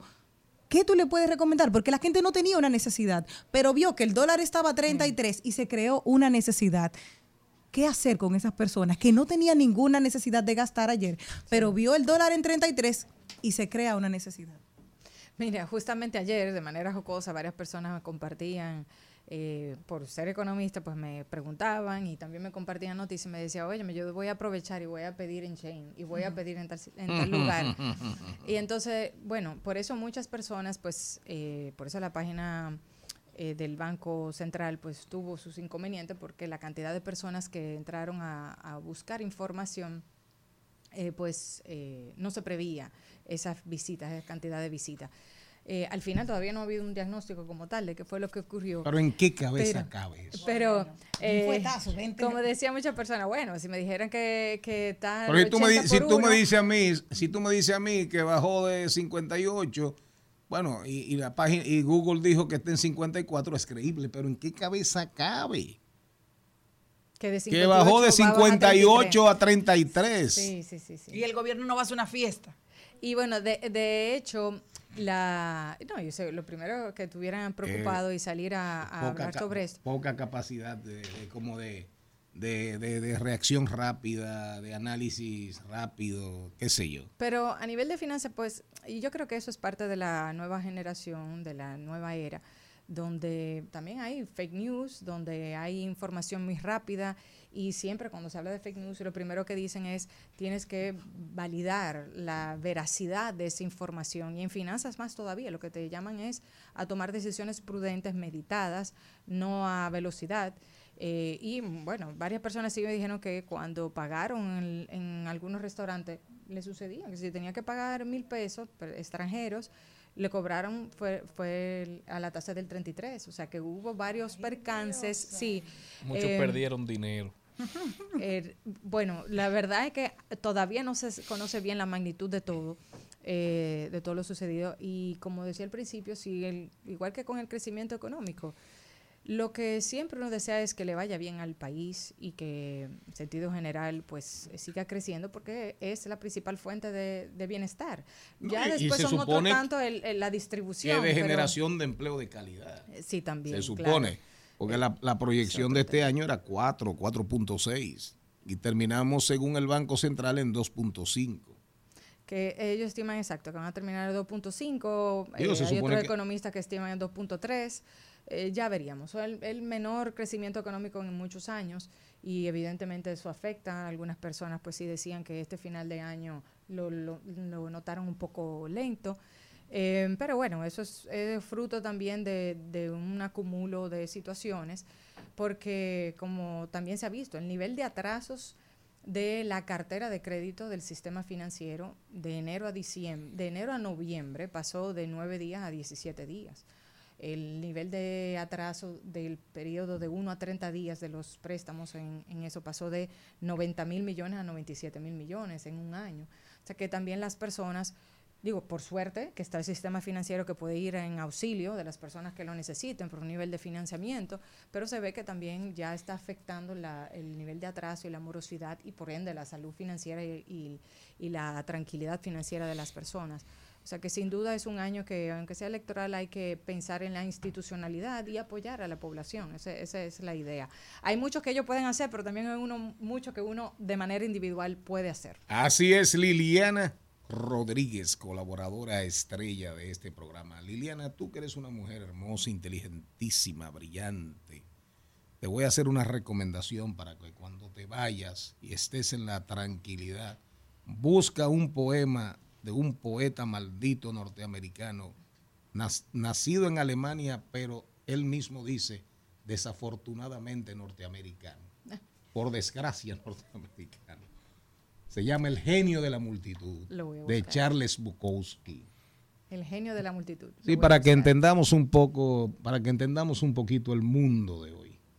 Ahí hay un retrato fehaciente del mundo de hoy. Mira que el tigre murió, creo que en el 94. Se llama El genio de la multitud de Charles Bukowski, que es un libro, es un autor que recomendamos con cierta frecuencia aquí en el programa, sobre todo un libro que acaba de salir que es sobre poemas inéditos que se llama dice se llama Abierto toda la noche. Se llama el libro. Ya tú sabes cómo era la vida de ese señor, ¿verdad? Que estaba abierto toda la noche. Recuerden ustedes que estamos aquí al mediodía con Mariotti y compañía. Hoy nos falta, tenemos que hablar con Rafael Álvarez, politólogo y filósofo. El show de los tocayos. Jenny Isa, psicóloga y escritora sobre violencia de género, viene a hablarnos de su libro Violencia íntima. Álvaro. Como nunca en mi corazón quisiera. oh, oh, quisiera. Sella tu cariño y coronarlo con luz de primavera. oh, de primavera. Dime si la luna se ha perdido entre tus ojos de palmera. ¿Qué será de mí? Dime si tu beso va Trending, Topics. Al mediodía. Con Mariotti y compañía. Presentamos Trending Topics.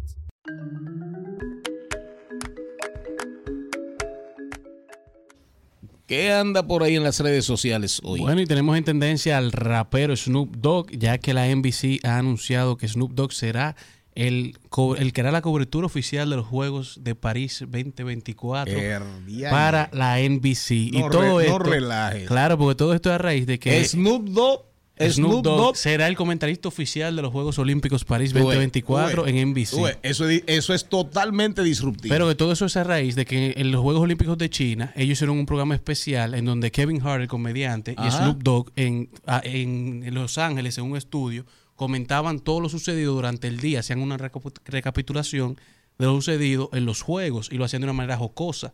Entonces, a raíz del éxito que tuvo ese, ese, ese programa que hicieron, ahora van a llevar a Snoop Dogg a, Pai- a París a hacer el reportaje directamente desde los juegos. Eso es disruptivo. Señor Mariotti. Bueno, señores, sigue tendencia todo lo relativo a la lista de, de Jeffrey Epstein. Eh, Siguen apareciendo nombres. Ahí está Stephen Hawking, que aparece mencionado, el que ha llamado pobre. la atención de muchísima gente. Aparentemente una de especie de, los reivindicación de Michael Jackson también, que parece mencionado, pero como que nunca fue a la isla, sino A, que... a quien, a quien están acabando es a Oprah. Oprah que está vinculada porque supuestamente él era su asesor financiero, Ajá. no por temas que, que trasciendan más de, de ahí. Siempre fue un personaje de reputación dudosa, pero también siempre fue una persona que manejó grandes cantidades de dinero y que le generó mucho, mucha riqueza, mucho, mucho retorno a muchas de estas superestrellas y por eso, bueno, construyó esa confianza. Bueno, y además por todas las vagabunderías que hacía, aparentemente. Pero como asesor financiero era bastante eficiente también. El morbo, señores, el morbo. Ahí hay gente, ahí hay gente que ni- nunca fue ni a la Isla Bonita, Eh, ni Lolita nunca Express. fueron a la, a la residencia de, de- de- de Miami York, Beach, ni de Londres. ni nunca fueron a Londres, ni nunca fueron a un penthouse de ese señor. Era, pu- era una relación pura y simplemente De negocio. eh, de negocios, porque el tigre era un genio. Ahora, lamentablemente, ustedes saben quién aparece ahí, que debe estar, estar volviéndose loca.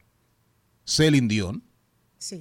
Celine Dion, que aparte de que tiene una enfermedad degenerativa, para mí, para mí una de las mejores artistas del siglo XX, de, en cualquier idioma, Celine Dion, multimillonaria, multimillonaria. Se le acaba de morir una sobrina en un accidente. Ella vive deprimida. Imagínate cómo debe estar Ahora. Celine Dion ahora que aparece en esa lista. En lo que usted va y responde y comienza a averiguar. Ah, eh, Bill Clinton. No, y por ejemplo, ayer hablábamos de, del Papa Juan Pablo y lo que pasó fue lo siguiente.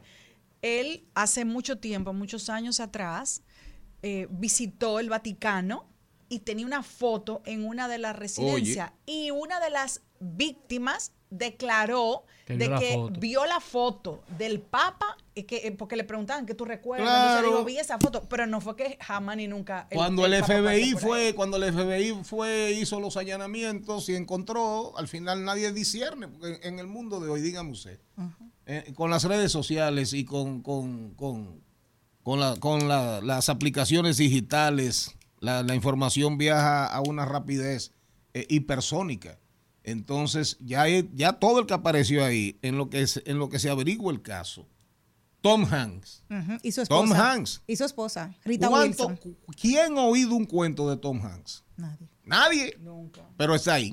Y Rita Wilson, su esposa. En lo que se averigua el caso, Tom Hanks tiene que salir en alguna entrevista, le van a preguntar, ven acá, eh, don Tom, Mr. Tom, ¿y por qué usted aparece en la, Famosa. en la famosa lista Epstein? Ahí hay un reguerete de gente que no tiene nada que ver ni con pedofilia, ni con sexo No, porque con la que- lo, de la lista dice, esa, esa lista vaina. que salió, la, por lo menos la que está con, con varios nombres, fue la de los vuelos.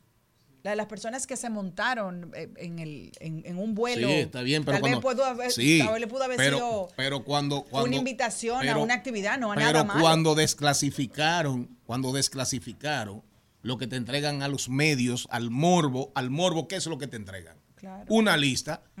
¿Y qué hacen los medios de comunicación y las redes sociales y, y los influenciadores? Darle para allá esa vaina. Y tú el que tiene algo, todo el que le tenía una guardada a, a, a Oprah, Se la saca ahora. por el tema de Michael Jackson, comienza a darle, eh, comienza a darle en la madre a, a Oprah. ¿Y qué es lo que están diciendo? Que Oprah fue la encargada, la que financió parte de la campaña para desacreditar a Mike- para desacreditar aún más al pobrecito de Michael Jackson. Ahora, ahora La ella le están dando ahí.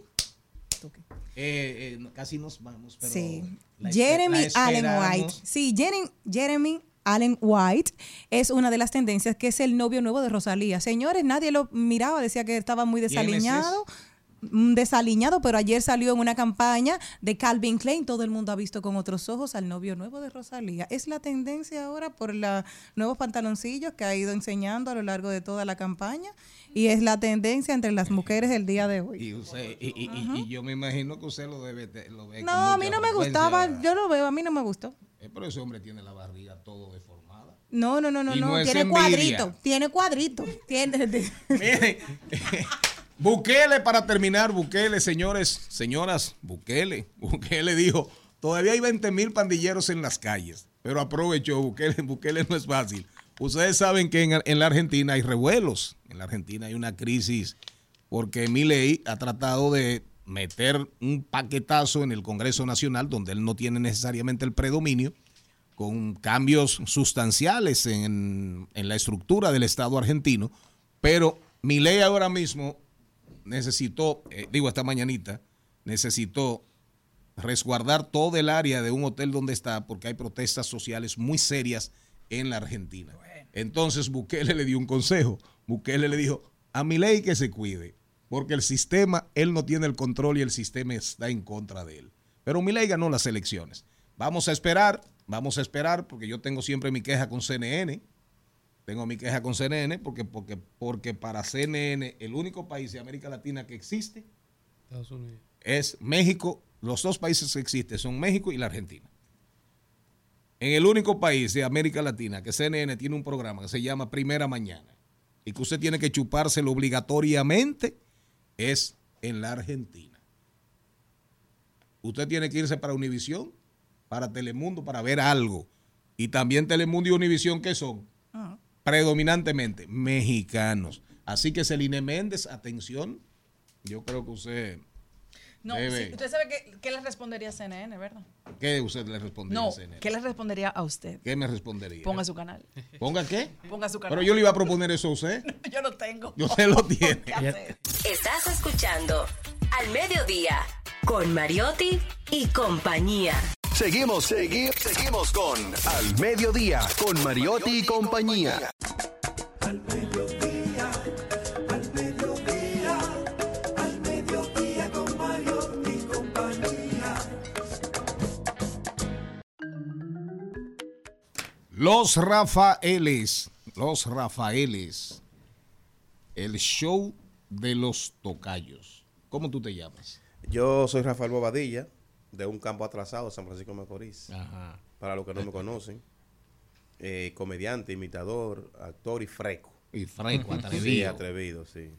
Y yo soy Rafael Álvarez. Ah, el show es de ustedes dos. Por eso se llama el show de los tocayos. ¿Y cómo usted se autodefine? No, yo lo que soy es un, un atrevido. También, freco. Aunque soy lo- Trascendido. De profesión, yo estudié filosofía y después estudié ciencia política. Ah, politólogo y filósofo. Sí. Pero. Y te entretienes. Y, tratas de entretener. Entonces yo hace tiempo empecé con un proyecto llamado Aprendo con Rafael. Hice un Instagram, se llama Aprendo con Rafael, para compartir el origen de, de muchas curiosidades históricas y culturales. Eso a la gente le ha gustado y hemos decidido entonces con el compañero Rafael hacer un show en el que la gente pueda ir a reír y a aprender al mismo tiempo. A aprender y a reír. Exacto. Se aprende rápido y mejor así. Es mejor así. De hecho, siempre se ha dicho que hay dos cosas que se le suelen quedar en el cerebro de la gente, que son un cuento o un canto. Eh, y en mis clases, yo empecé a notar que a la historia no le era de mucho Ajá. interés a estas nuevas generaciones. Entonces tuve que empezar a entrar en temas que generalmente los libros nos tratan. A pedagogizar, a, a darle otro ribete pedagógico. Exacto. Entonces vi que eso sí captaba el interés. Porque, por ejemplo, quizás saber cómo era la, la- la higiene íntima en la Edad Media, cómo la gente... Muy asquerosa, por Sí. cierto. eh, entonces, todo eso, y ahí la- el- eso fue. Entonces, ahora vamos, a, ahora vamos a hacer esto mucho más grande en un show que vamos a hacer llamado el show de los tocayos. La higiene en la Edad Media, pero alguna vez se le ocurrió explicar cómo era el sexo en la Edad Media.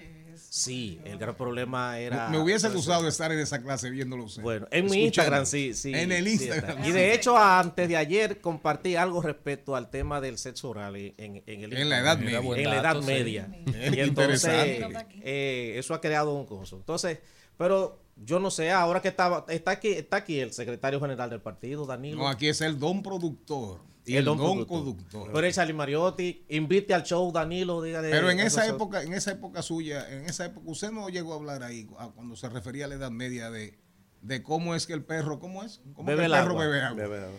Sí, lo que pasa es que en la Edad Media eh, eso no, no Se- estaba se permitido. poca- O sea, a los hombres que lo hacían. Le daba lo- poca al perro. Lo consideraban, Sí. sí, lo consideraban dóciles, eh, sumisos, pusilánimes y por eso no lo practicaban. Qué Aunque también evidentemente había una situación de higiene porque la gente en la Edad Media Estaba se bañaba difícil. era una y dos veces al año. ¿Mm? Entonces no era tan fácil. Estaba difícil de ver Pero ni en- agua. pero ni en el río. En el río, Una y dos veces al año era que se, se bañaban. Por eso es que también en las bodas ponían flores.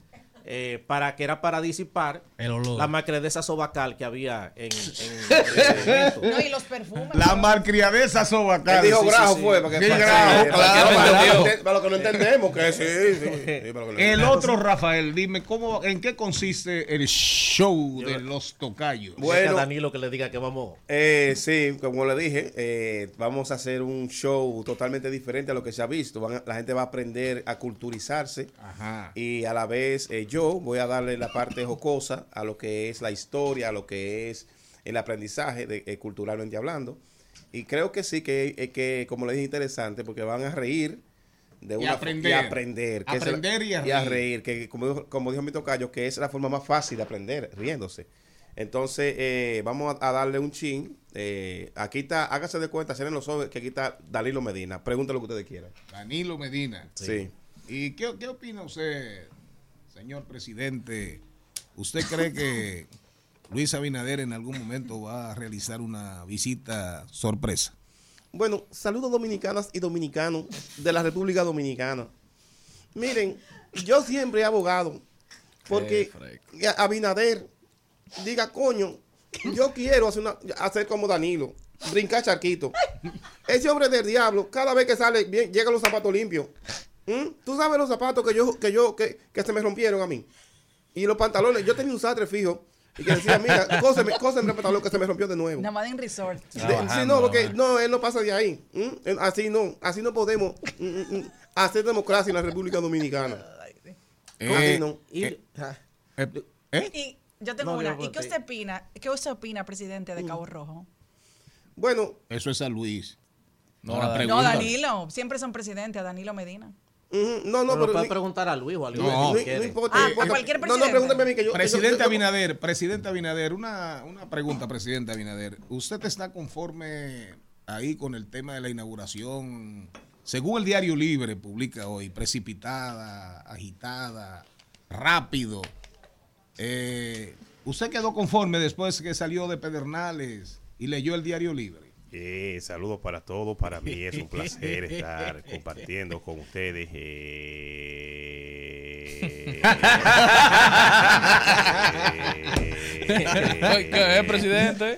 Se quedó pegado. eh, Estamos eh, realizando lo que es eh, la inauguración porque ahí viene la campaña. Eh, eh, no podemos dejar nada de inaugurar porque nosotros, recuérdate que estamos en campaña. Y en la campaña hay que inaugurar de todo. No se ha terminado Cabo Rojo, pero estamos eh, inaugurándolo. Y por eso nosotros lo hemos inaugurado. Eh, Danilo, eh, hemos... Eh, eh, ¿Cómo es? Eh, ah, bueno, sí, hemos trabajado con eso. Sí. ¿Y dónde será el show? en Chao Teatro el 20 de enero, 7 de la noche, Chao Teatro, cuarto nivel de Agora Mall. En Ahí Chao vamos. Teatro, cuarto nivel de Ágora Mall. Las Sí. taquillas, ¿dónde están? Pueden entrar a Chao, www.chaoteatro.com y ahí pueden ya adquirir las taquillas para, para el espectáculo. Vamos a darle apoyo. Hagan, prepárate una, una cuñita ahí en, en- para que Jenny la diga en vivo para darle apoyo a estos dos jóvenes. Ah, excelente. Este programa se escucha en, Punta Cana, ¿verdad? Sí, claro. En, Sí. Por Cool. Por Por Cool. Ah, yo siempre, siempre lo he escuchado. Yo tenía un, un programa allá en Cool. Cool Yo también. 106.9. Lo que claro. hacer ahí me dicen que Antonio Marte también le diga a la gente que vaya al espectáculo. Ah, sí, sí. Eh, por pregúntale, favor. dígale. Eh, Antonio, ¿qué piensa usted ahora mismo de cómo está la situación? ¿Cree usted que va a ganar de nuevo la senaduría?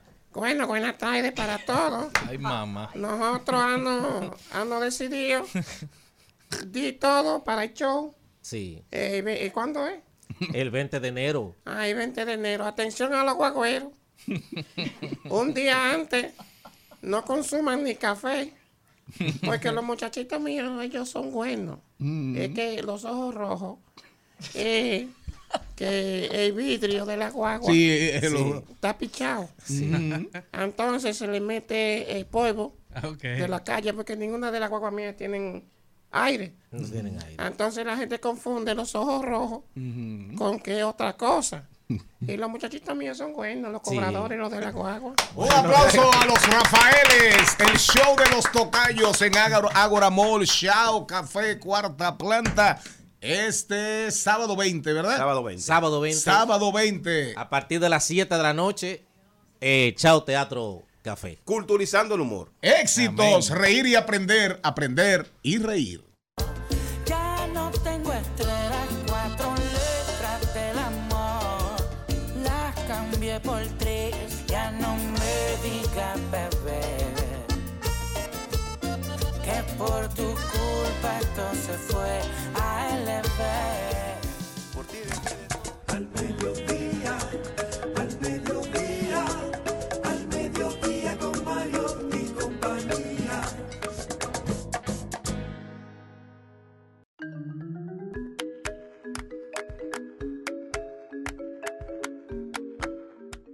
Después de esta cherchita, ¿verdad? Diversidad divertida, información sin sufrición. Eh, Jenny Isa, oigan qué personaje tenemos aquí hoy. Primero era, Es. es mecánica automotriz y diésel, o diésel. Y no dice ella, ¿no? Es diésel. Pero después de ser mecánica automotriz y diésel, se graduó de psicóloga clínica. Una mujer interesante usted, ¿eh? Sí, actualmente ejerzo ambas. Las dos. Sí. Entonces es difícil pelear con usted. Eso es difícil. bueno. Violencia íntima. Además de que es una biografía, contiene una guía educando sobre los derechos de las personas abusadas, profesionales disponibles que pueden ayudar, señales que detectan, que detectan una conducta violenta, entre otras cosas. Es un libro, ¿verdad, Jenny? Correcto. Es una autobiografía, comienza con una historia, mi historia personal desde la adolescencia, bueno, desde la adolescencia, este, luego cuando me independicé siendo adolescente, que me hice un adulto joven muy, muy, a muy temprana edad, es bueno, y a partir de ahí, pues, conoce uno los roles de, del ser mujer, de querer aprender otras cosas, sin ayuda de un adulto. Tuve que aprender a ser una adulta rápidamente, pues me hice madre también muy joven. Y bueno, gracias a todos esos detalles, eh, sentía la necesidad de que quería una familia. Y esa idea de la familia, de la unión familiar, como no la tuve, me crié en casa de unos tíos, como bien lo dice la biografía, y yo siempre estuve buscando ese amor, ese, esa falta de afecto, yo quería esa unión y esa idea irracional me llevó a, a estar bajo una relación tóxica totalmente. Conocí al papá de mi hija y eventualmente pues los dos primeros años era todo un caballero, un príncipe, no había señales. Sí habían señales, pero no, no, no, no la podía percibir. La primera es la mentira, que me dijo, me dio una realidad ahí eh, siete, ocho meses después que estábamos juntos, me dijo de no, de no tener hijos, yo haciéndome la idea de darle su primer hijo, de eh, luego resulta que no tenía uno, no, sino cuatro. O sea, a ti te tocó, a ti te tocó un H de la DP. Eh, deja. Ajá. Te tocó. Él le tocó uno con muchos niños. Bueno, entonces el tema no son los niños, es mentir. Y esa es una de las señales. Esa fue una de las señales que donde yo eh, debí, de- de- debió ser una alerta. Y eso sucede cuando tú comienzas una relación de pareja. Lo importante es esa comunicación sincera de parte y parte. Y no cuando inicia con una mentira, cuando inicia con, con algunos escombros, algo oscuro, no, ya te está dando la señal. Y justamente violencia íntima, a medida que se va desarrollando el libro, va contando mi historia que, que está bien resumida. Si se puede. Claro, está bien resumida. Hay detalles que omito, pero No, me imagino. Este sí. Señales que pueden tener alerta, que la gente puede entender que puedes estar siendo violentada y que no siempre lo, lo reconoces. no lo, no lo reconoce. Justamente tuve ayuda del Ministerio Público a través del procurador eh, Natiaski Marmolejos, donde nos muestra eh, al final de la biografía eh, a qué tenemos acceso el público en general, cuáles son nuestros derechos, cuáles son los mitos, cómo se comportan las personas que, que ejercen violenta, violencia, cuáles, eh, eh, eh, qué, qué tú puedes hacer cuando no es contigo, pero si estás viendo a alguien que, le está pasando una situación violenta en, el hogar, qué puedes hacer, a dónde ir, a dónde denunciar, cuáles son los beneficios que te ofrece este, el Ministerio Público, cómo puedes ayudar. Y justamente en una parte del libro te comento los mitos. Uno de los mitos principales es el, ah, las mujeres, eh, los hombres son así. O si ella está ahí es porque algo hizo. O él es buen padre, pero no importa. O sea, ¿O tú vas a dejar a ese hombre por eso? Exactamente. Entonces, muchas personas creen que aunque son esposos y tiene derecho a, a tu intimidad personal, eh, tiene derecho a violentar tu, tu privacidad y no es así. Tú tienes derecho a decir no. Tú tienes derecho, si no tienes eh, el, ánimo, el deseo de estar íntimamente con tu pareja, pues decirle no, no, no, no quiero ahora. Y eso está bien.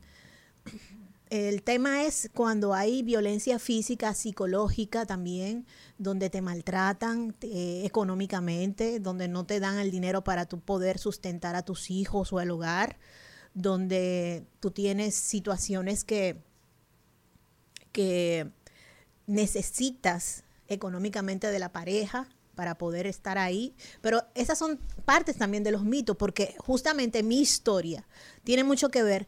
Yo después que salí de esa relación, tuve un ensayo en mi vida y dije, wow, esto tiene que saberlo alguien más. No puede ser desde la oscuridad, de donde yo estaba, desde, desde, ese, de, esa, de esas tinieblas, tú poder encontrar y entender que también eres parte de las estadísticas, de los golpes, de los maltratos, de las humillaciones, y darte cuenta. No es fácil salir de ahí, pero se puede. Solamente es voluntad, y una persona que tiene voluntad es más, mucho más que una persona que es inteligente. Si tienes voluntad, puedes llegar a donde tú quieras. Y no necesariamente tiene que ver con la inteligencia. ¿Tuviste dos hijos? Sí, tengo dos- Isabela y Eric. Sí. Un varón y una hembra. mis dos hermosos niños, sí. Mi niño ya está adulto, es un, todo un caballero. Isabel es una señorita. Isabel estudia diseño. ¿Y el, y el oportunista se murió? El oportunista al final del libro, no, no se murió. No quiere, yo, yo, No, no, no. una yo pregunta. entiendo que eh, él está haciendo su vida de una manera engañosa, yo diría, porque presenta al mundo lo que no es. No porque tú dices que él da consejos. Que Exactamente, es un por eso que digo que es que es engañosa. un orador. Porque no, no, no, el la, la real verdad de quién es eh, no ha variado, ya tú lo ves por las actitudes, lo que, lo que conlleva todo, todo, to- todo es el comportamiento posterior a, a- a lo que sucedió, ¿no? Jenny, si yo te hago una propuesta, una propuesta en serio, porque ese es un tema de verdad que a mí particularmente me, me apasiona. ¿Tú estarías en disposición de vez en cuando de venir a hablar de ese tema, sobre todo dirigido a las mujeres? Por para supuesto. que entiendan cómo una mujer desde, desde su mirada y desde el sufrimiento, tú misma dices que es- sigues, ejerces dos profesiones y que te convertiste, todo ese dolor te llevó a ti a convertirte en una chica súper Amén, sí. Yo, y, eh, una de las cosas que, que todo ser humano debe tener en, en- en- en su corazón, pese a, a las circunstancias, es, es el agradecimiento. Siempre aparecen en tu vida ángeles, ángeles que están ahí, que tú ni siquiera sabes que esa persona está ahí para decirte una palabra de aliento y te ayuda esa palabra de aliento. Esa palabra te, te mueve. Y es, yo tuve la oportunidad de encontrar personas así y, y claro, por supuesto que estoy en la disposición de venir todas las veces que sean necesarias. Tengo muchos proyectos para este nuevo año relacionados a, a- a que mi voz llegue, mis conocimientos en la mismo. psicología lleguen y claro que sí, estoy en la- toda la disposición. Una pregunta, ¿dónde queda tú? ¿Dónde tú ejerces la mecánica diésel? Bien, específicamente, a medida que fui creciendo en la parte tradicional de la mecánica, me desarrollé en diferentes talleres importantes de este país. Y tuve unas anécdotas que, de hecho, una de las anécdotas están acá. Eh, ahora estoy trabajando para el Estado. Manejo toda una flotilla de vehículos para, eso. para esa institución que justamente es de ayuda y me encanta estar ahí. Y porque puedo desde, desde mi perspectiva, tanto psicológica como técnica, poder a- ayudar, influenciar en mis, en mis, en mis, en mis subalternos, estar con ellos cuando me necesitan. ¿Tus redes? Bien, me pueden encontrar, eh, en mi correo es salud mental, eh, 20, eh, tu mente, arroba saludmental2020.com y www.saludmental2020.com. Muchísimas gracias. Nos vamos. Hasta aquí, Mariotti y compañía. Hasta aquí, Mariotti y compañía. Hasta el lunes.